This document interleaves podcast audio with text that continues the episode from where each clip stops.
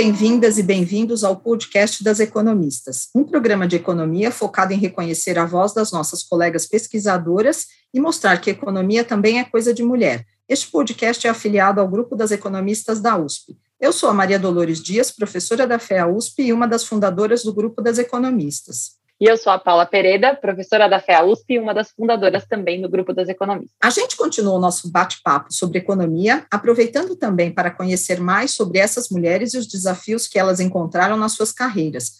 A gente também quer mostrar que a economia é uma ferramenta que nos ajuda a entender o mundo em que vivemos e pode ser usada para melhorar a vida das pessoas. Hoje nós vamos falar sobre a carreira da Adriana Amado. A Adriana Amado é professora da UNB e coordenadora da área de economia da CAPES. Se você quiser saber mais sobre ela, consulte o CV Lattes. Adriana, é um prazer enorme tê-la aqui hoje para falar um pouco sobre a sua carreira e a sua pesquisa. E a gente sempre começa pedindo para nossas entrevistadas contarem um pouco sobre as suas trajetórias, e aí a gente queria saber como você decidiu virar economista. Bom, boa tarde, está sendo gravado à tarde. É, é, um prazer estar aqui com vocês. Eu tinha algum contato com o grupo em função das pesquisas que são realizadas e que, eventualmente, eu ajudava com os contatos com os coordenadores, chefe de departamento, etc., para as respostas serem um pouco mais céleres. É, então, eu sabia da existência do grupo, mas não sabia da existência do podcast. A gente e... agradece bastante, viu, Adriana, a sua ajuda. Aproveito para fazer um agradecimento público. Nada, um prazer. Essas coisas são super importantes. Se a gente puder colaborar, já que eu não estou envolvida no grupo diretamente, ao menos gerar os subsídios necessários é fundamental.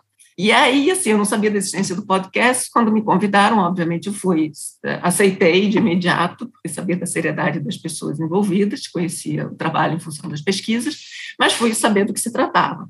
E aí tive uma surpresa super grata com as pessoas que tinham sido convidadas, algumas, inclusive, vou mencionar aqui é, ao longo do, da, da fala, é, mas é, achei super interessante essa ideia de misturar a trajetória pessoal com a trajetória é, profissional, mostrar que é, tem certas coisas que não devem ser escondidas, devem ser explicitadas. Outro dia eu estava exatamente, foi, foi engraçado, porque eu estava numa banca de seleção de outros assuntos, e havia um questionamento sobre alguma informação do Lattes de uma pessoa, ela falou assim, não, mas essa informação está no texto geral. Aí eu fui procurar, e o texto geral começava assim, é, tinha um nome no CV Lattes de mãe, é, a profissão dela, e aí continuava.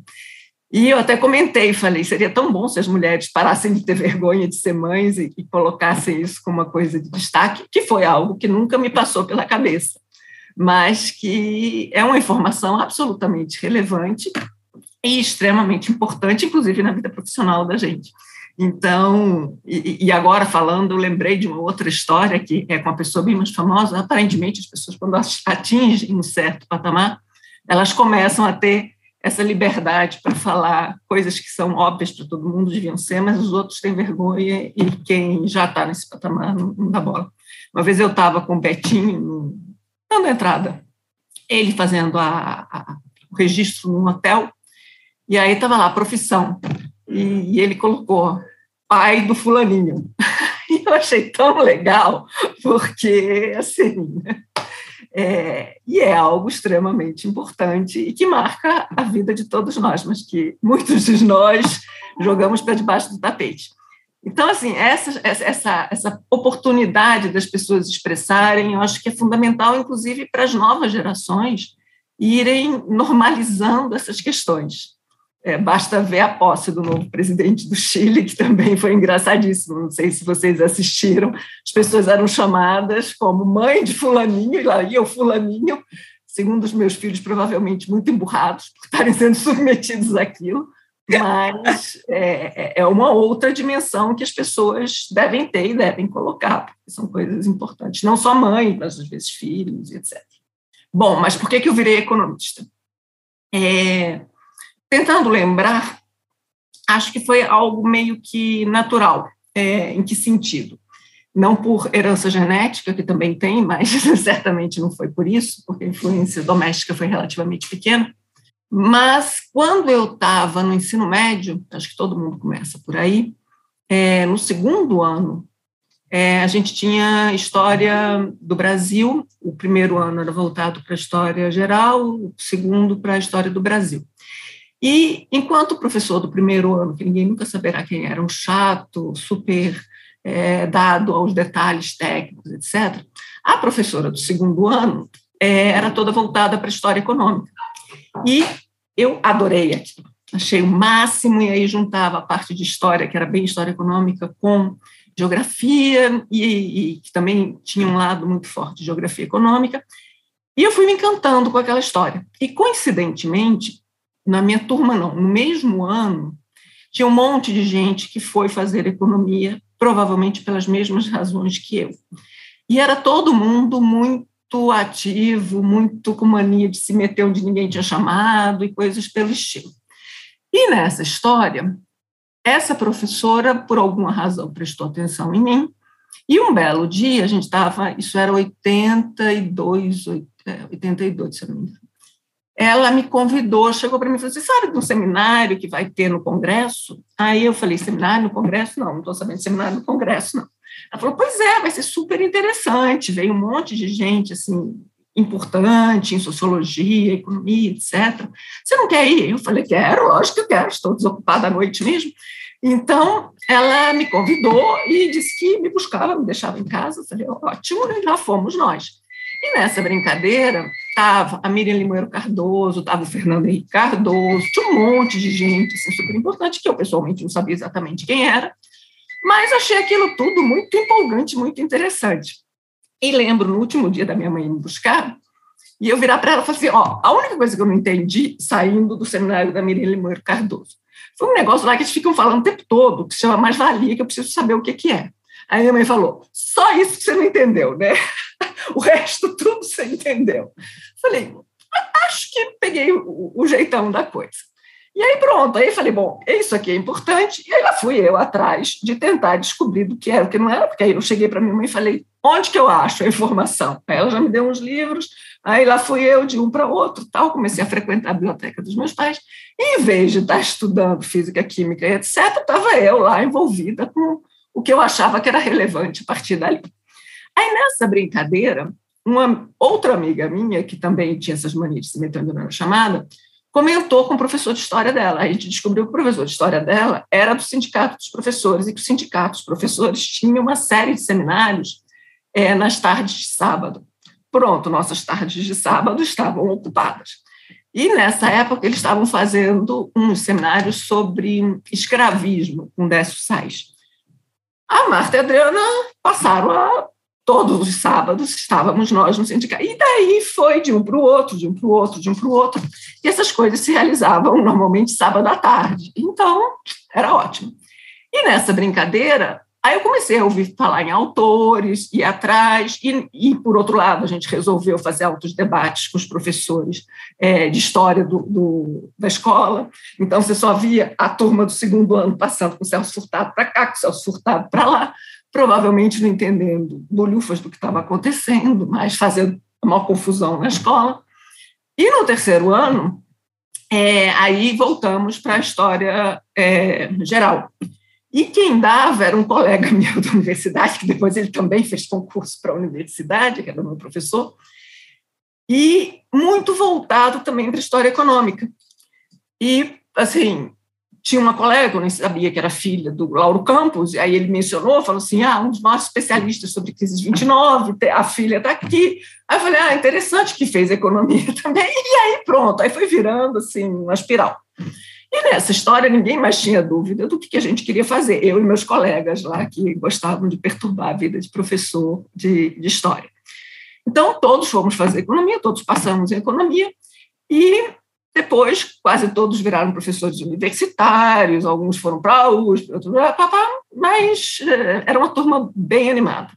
Então, assim, as opções eram mais ou menos nessa ordem, era economia, sociologia e história, ah, ou seja, com encadeamento muito claro, e foi por aí.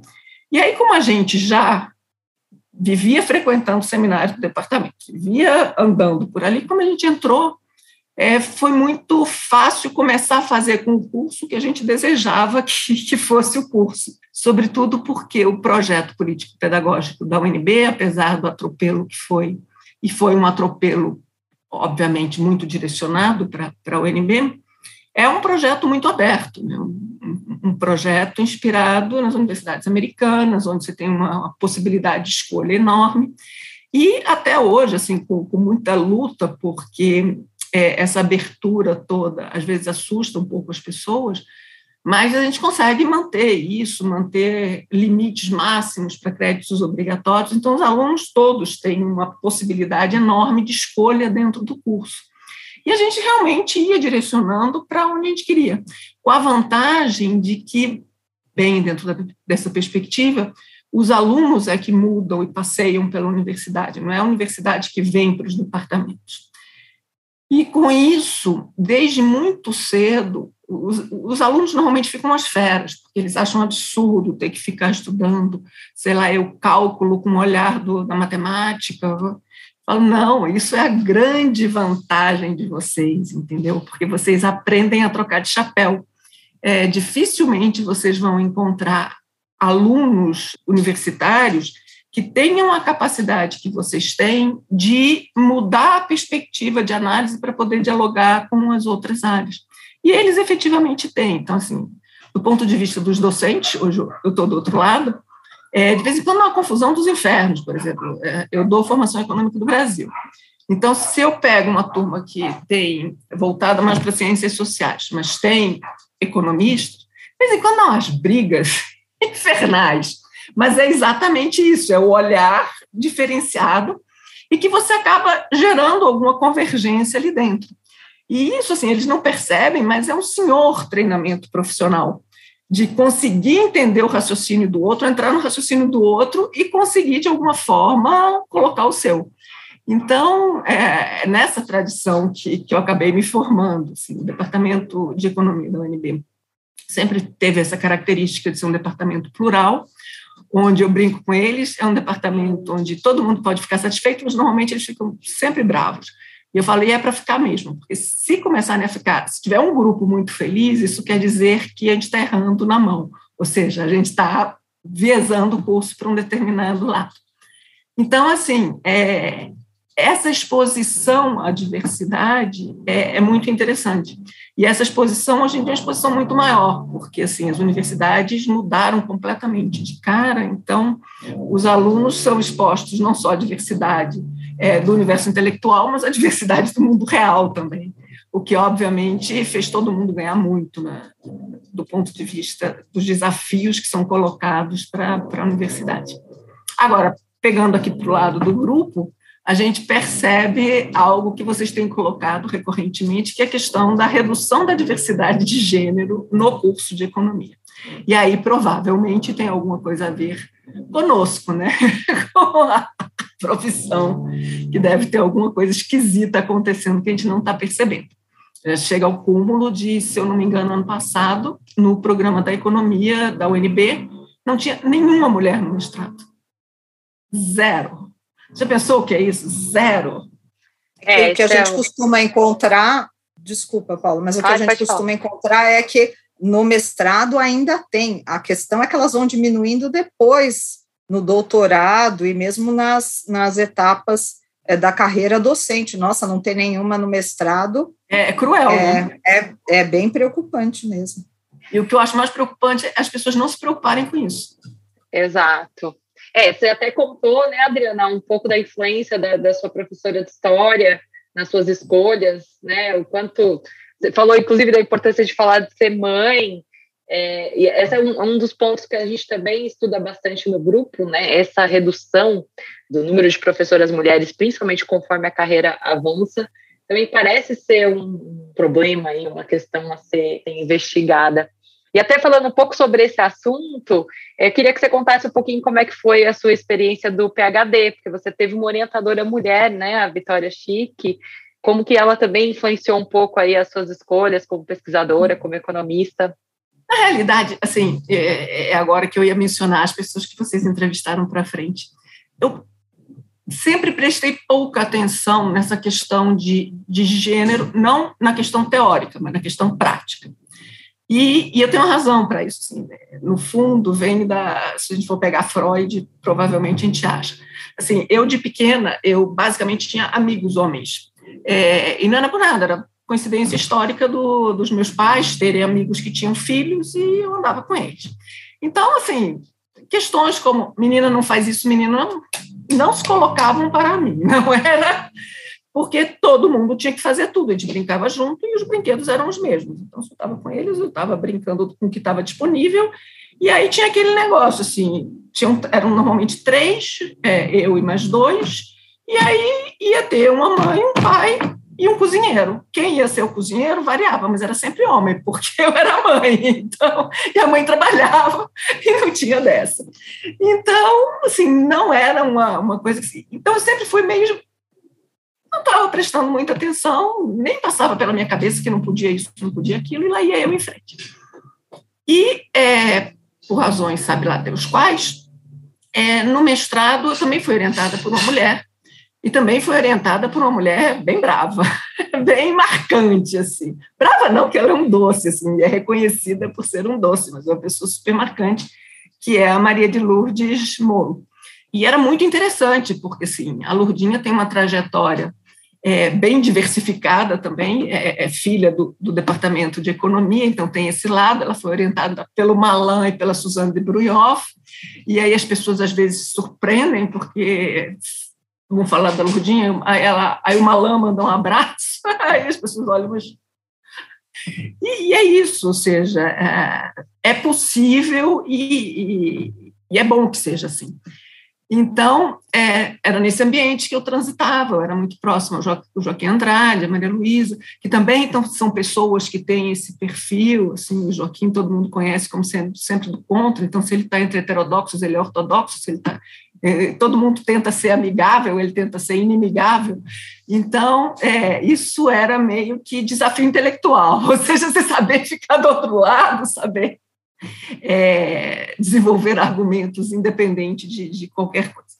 Então, assim, já tinha esse lado da Lourdinha ter sido muito marcante na minha vida, e foi a vida inteira, assim, do ponto de vista de parceria, de pesquisa, sem dúvida é a minha grande parceira, uma pessoa que eu falo 50 vezes por dia, é, minha filha morria de uma vez, chegou para mim e falou assim: não, porque minha mãe. Eu falei: não, sua mãe sou eu. Aí ela falou assim: não, mas você pode ter duas mães, eu posso ter duas mães também. Eu falei: como que eu posso ter duas mães?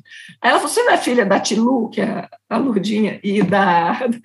Aí eu falei: não, não sou filha, só se for intelectual, não é isso.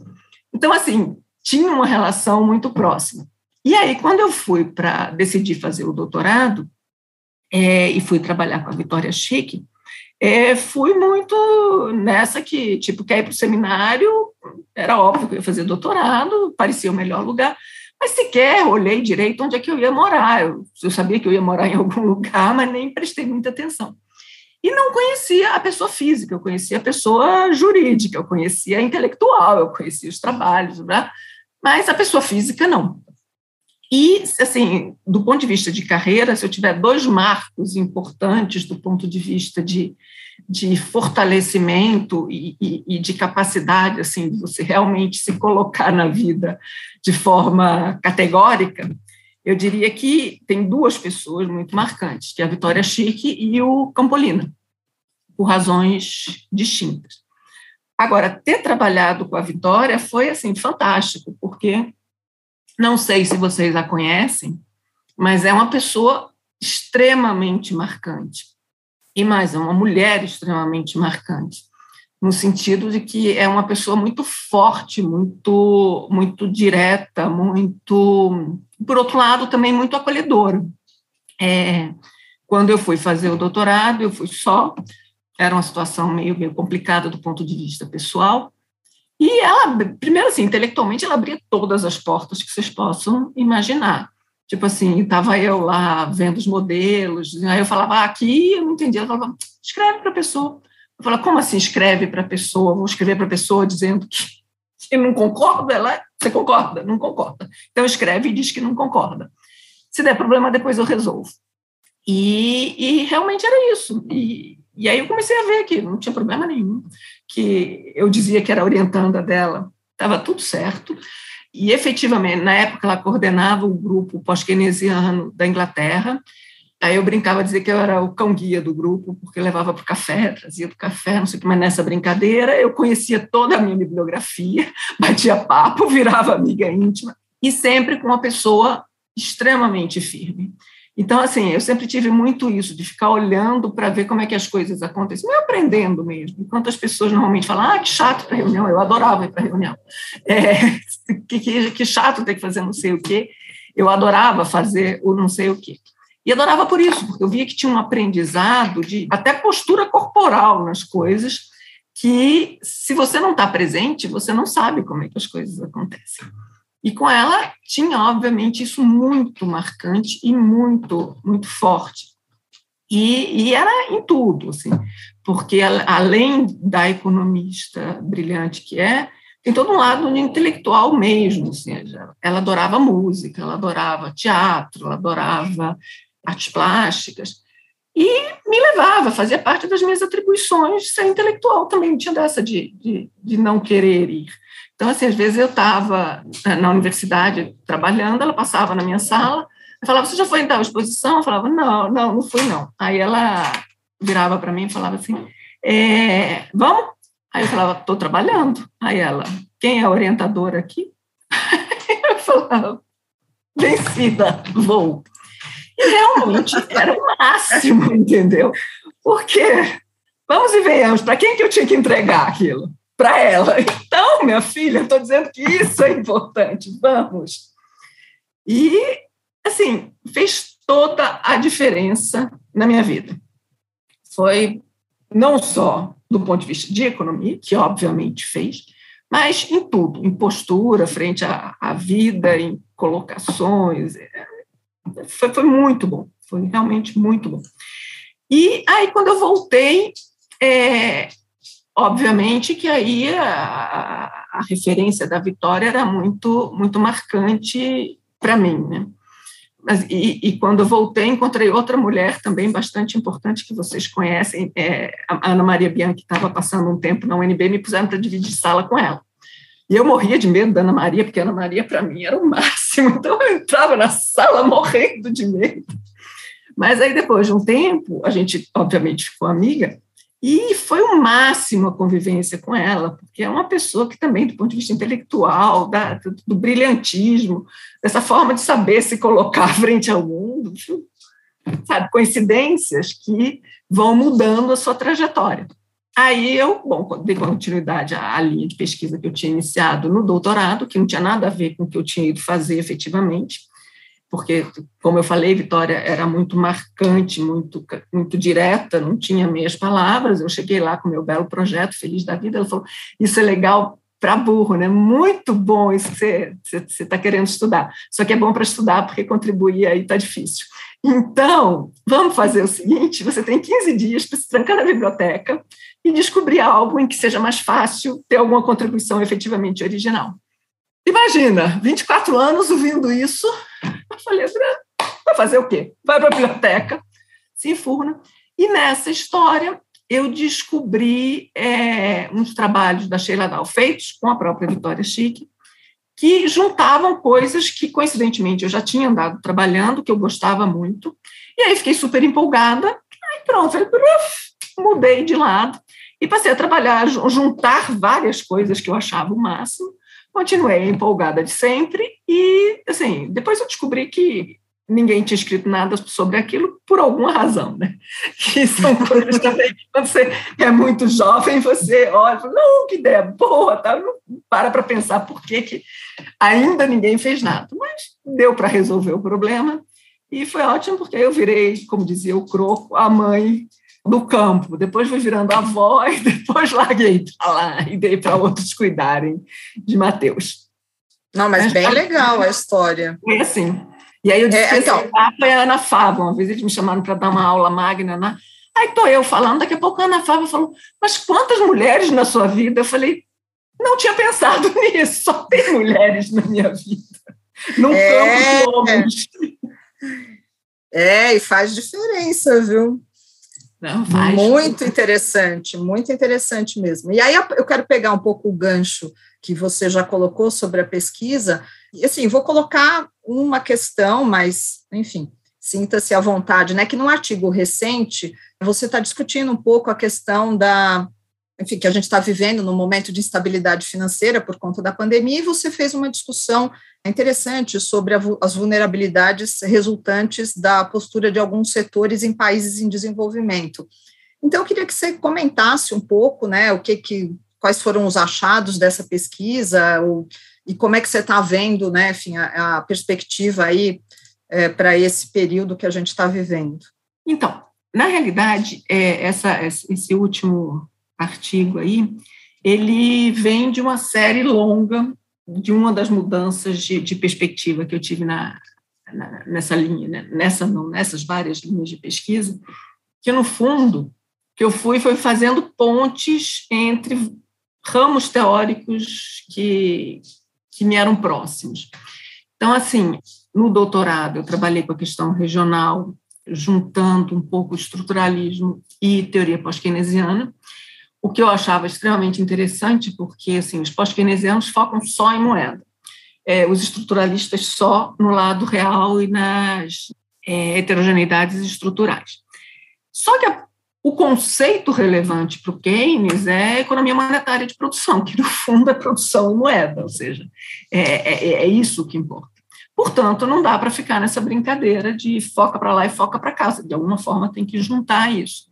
E é, a Sheila Dal fazia isso para regional, meio que eu tentei fazer umas adaptações, etc., que ela achou super pertinentes. Eu falei, então, já que a, a, a criadora está achando que eu estou tratando bem a criatura, vamos em frente. E aí, quando eu voltei para o Brasil, a gente começou a trabalhar, eu e Lurdinha, a gente começou a trabalhar muito com a questão de integração regional mas no sentido de regiões, macro-regiões, é, União Europeia, Mercosul, etc. Então, aí a gente criou novas parcerias, mas com esse referencial teórico.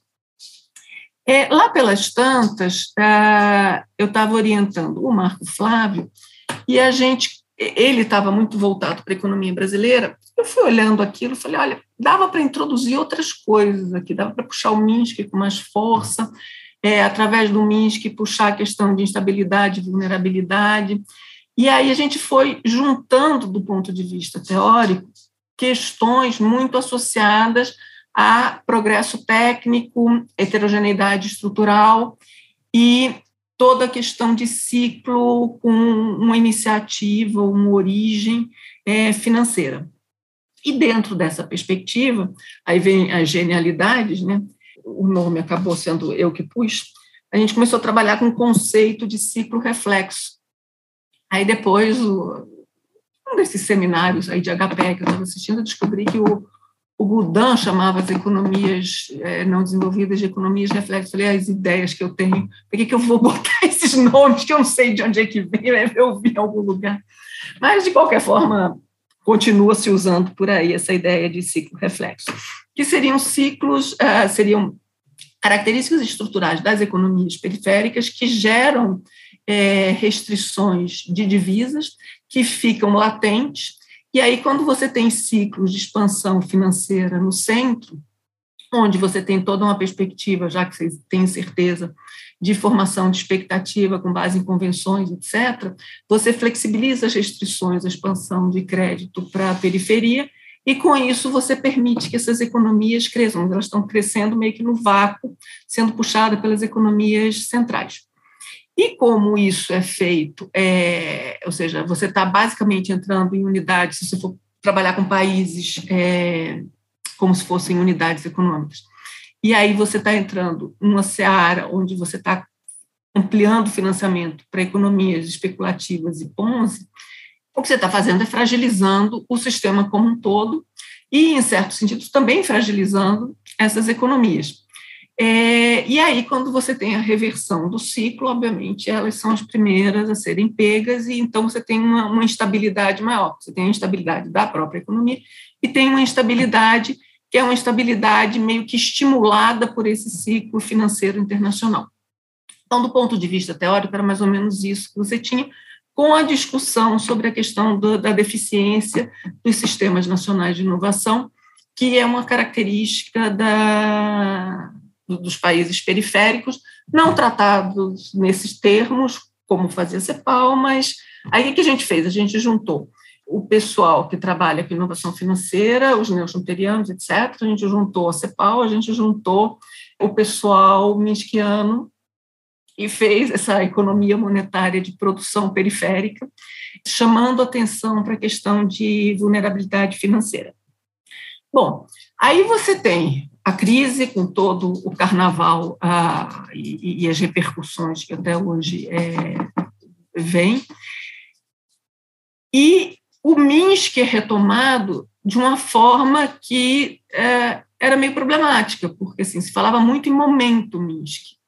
Mas é, quando você conhece o Minsk, você sabe que não dá para falar em momento, porque o Minsk tem todo um aspecto metodológico que está por trás dele. Então, não dá para fazer um recortezinho e falar: olha, aqui você tem um momento bem é, neoclássico, etc. E aqui você tem um momento Minsk, você fala assim, e como é que você compatibiliza metodologicamente essas duas coisas que são completamente diferentes? Fora que Minsk, Minsk Ru, né? Porque ninguém sabia quem era Minsk, até apareceu o tal do momento Minsk, quando eu falo, falo obviamente, que, que não em determinados nichos, mas eh, na profissão. Então, eu andei escrevendo algumas coisas sobre o momento Minsk, mostrando a incompatibilidade metodológica que você tinha aí, porque muitas vezes essa questão de ortodoxia, heterodoxia, parece uma bobajada, mas do ponto de vista metodológico, você tem que ter o um mínimo de consistência interna, senão as coisas não fazem o menor sentido. Então, assim, para a política econômica, etc., algumas vezes não faz muito sentido, mas para a academia, essas coisas são muito bem delimitadas e têm que estar bem desenhadas, senão perde o sentido teórico. E aí eu continuava trabalhando também com a questão do ciclo reflexo do ponto de vista mais empírico. E a ideia era exatamente é, tentar analisar esses movimentos e ver como é que era o comportamento do ponto de vista das economias periféricas em reação ao ciclo financeiro maior fiz vários trabalhos nessa direção, agregando novos países, etc. Você percebia exatamente é, o tipo de comportamento reflexo que a gente tinha observado, com a questão da restrição de divisas, aquele movimento estava todo mais ou menos bem estabelecido. E esse último trabalho, o que, que ele faz? Ele abre para as unidades, ou seja, pega famílias, pega governo e vê como é que se dá a interrelação entre eles e a fragilização dessas unidades dentro do ciclo, mostrando exatamente quando sobe o ciclo, você vai tendo fragilização e depois você tem a quebra, a ruptura e aí a recomposição embaixo, o que mostra instabilidade, fragilidade, etc. E toda voltada para uma dinâmica que é uma dinâmica de mercado. Essa é a dinâmica de mercado. Portanto, é uma dinâmica endógena.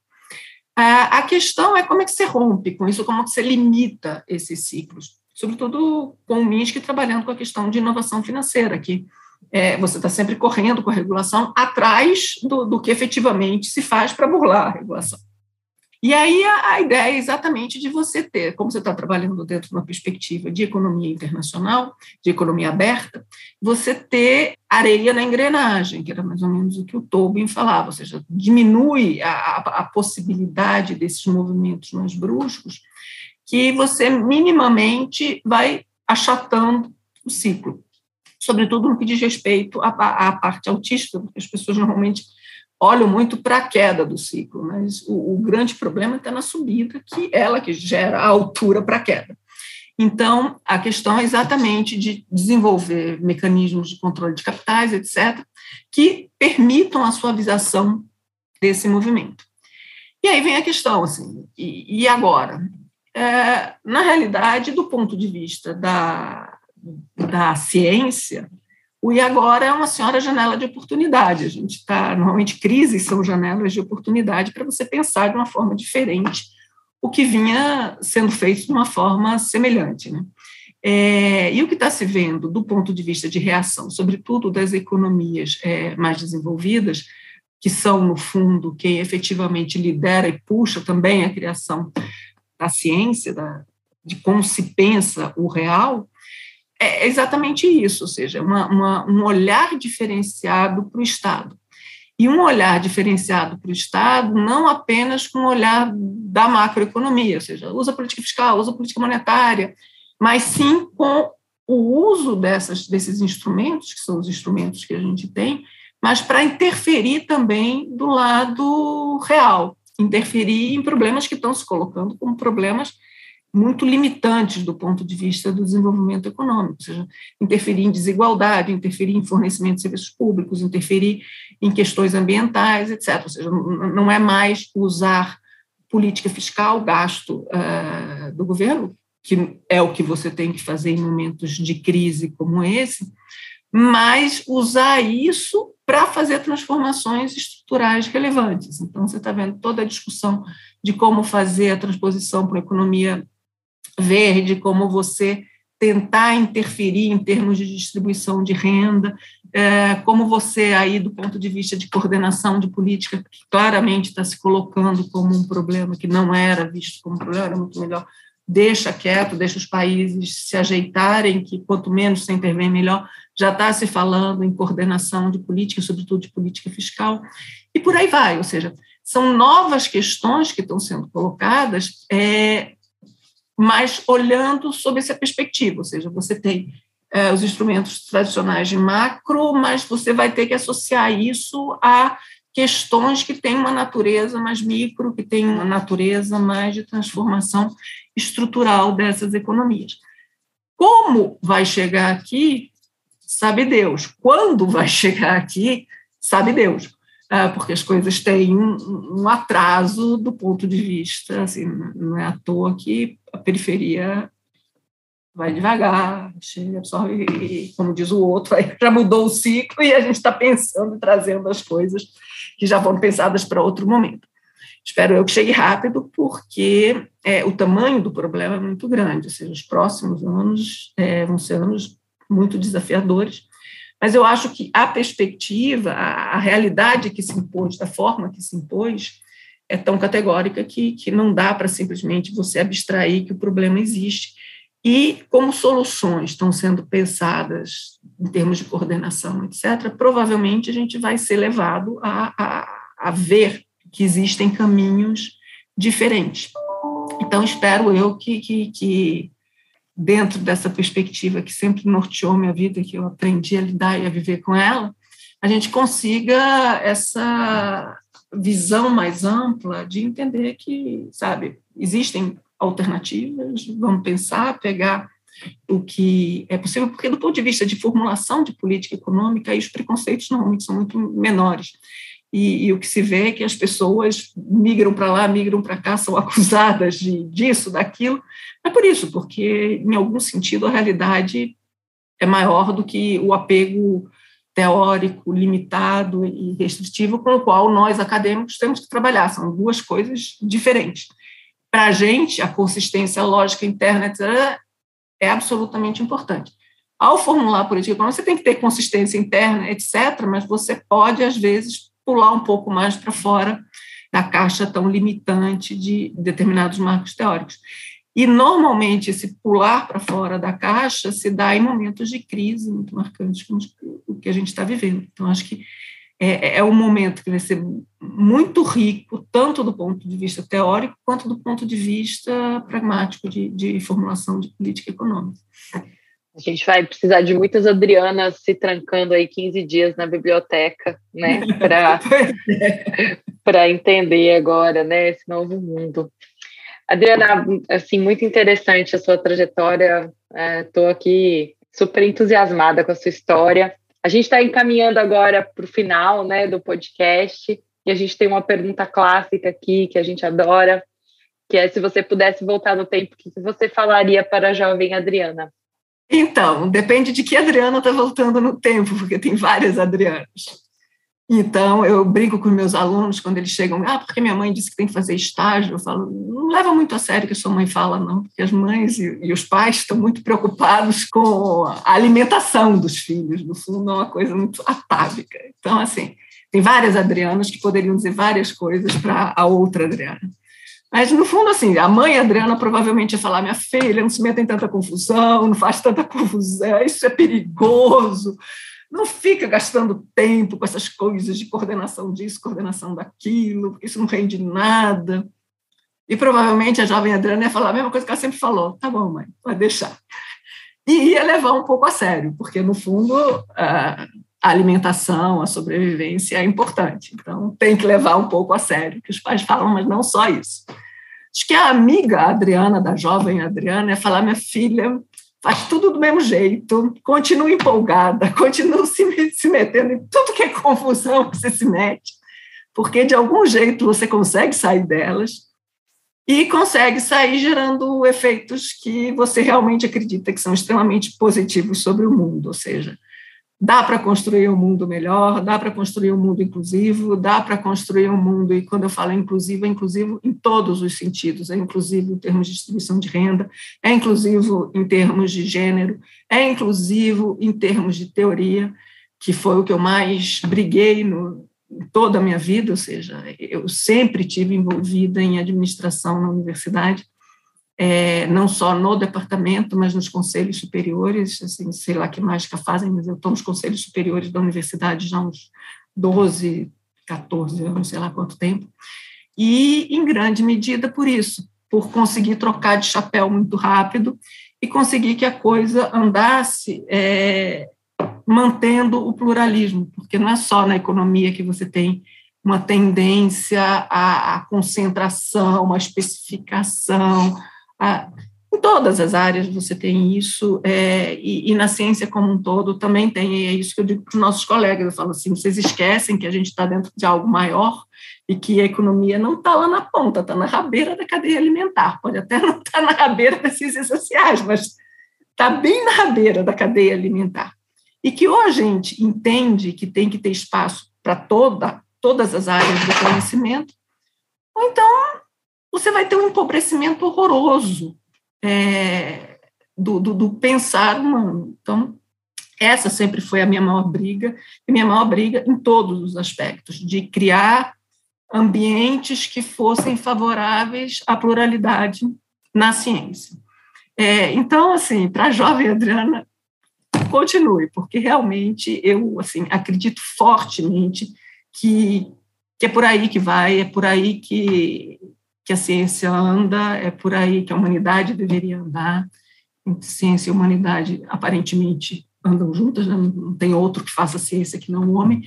Então, é, eu falaria, agora escuta um pouquinho sua mãe também, para não se meter em confusão demais e não acabar apanhando por aí, porque do jeito que tem homens bravos com, com, com mulheres que, que falam, que acham, e que conseguem se impor, e que conseguem contra-argumentar, e que às vezes ganham, é, às vezes é até fisicamente preocupante esse negócio. Mas a gente descobre formas de sobreviver e a coisa funciona direitinho. Muito legal mesmo. Adorei, Adriana. Muito obrigada novamente, viu? Nada, prazer. Eu estava falando com a Dolores, quando eu voltar a viajar, eu passar por São Paulo, eu dou um jeito de ir aí conhecer vocês. A Dolores. Por favor. Nossa, vai, é, vai ser um prazer te receber. Com certeza. A gente fica por aqui. O podcast das economistas continua em alguns dias. Assina nosso feed para saber quando a gente vai subir mais um episódio. O podcast das economistas é uma produção afiliada do grupo As Economistas da USP. A Lara Carpusca e a Paula Pereira são as coordenadoras do podcast. E os demais membros do comitê das economistas são a Fabiana Rocha e a Maria Dolores Dias.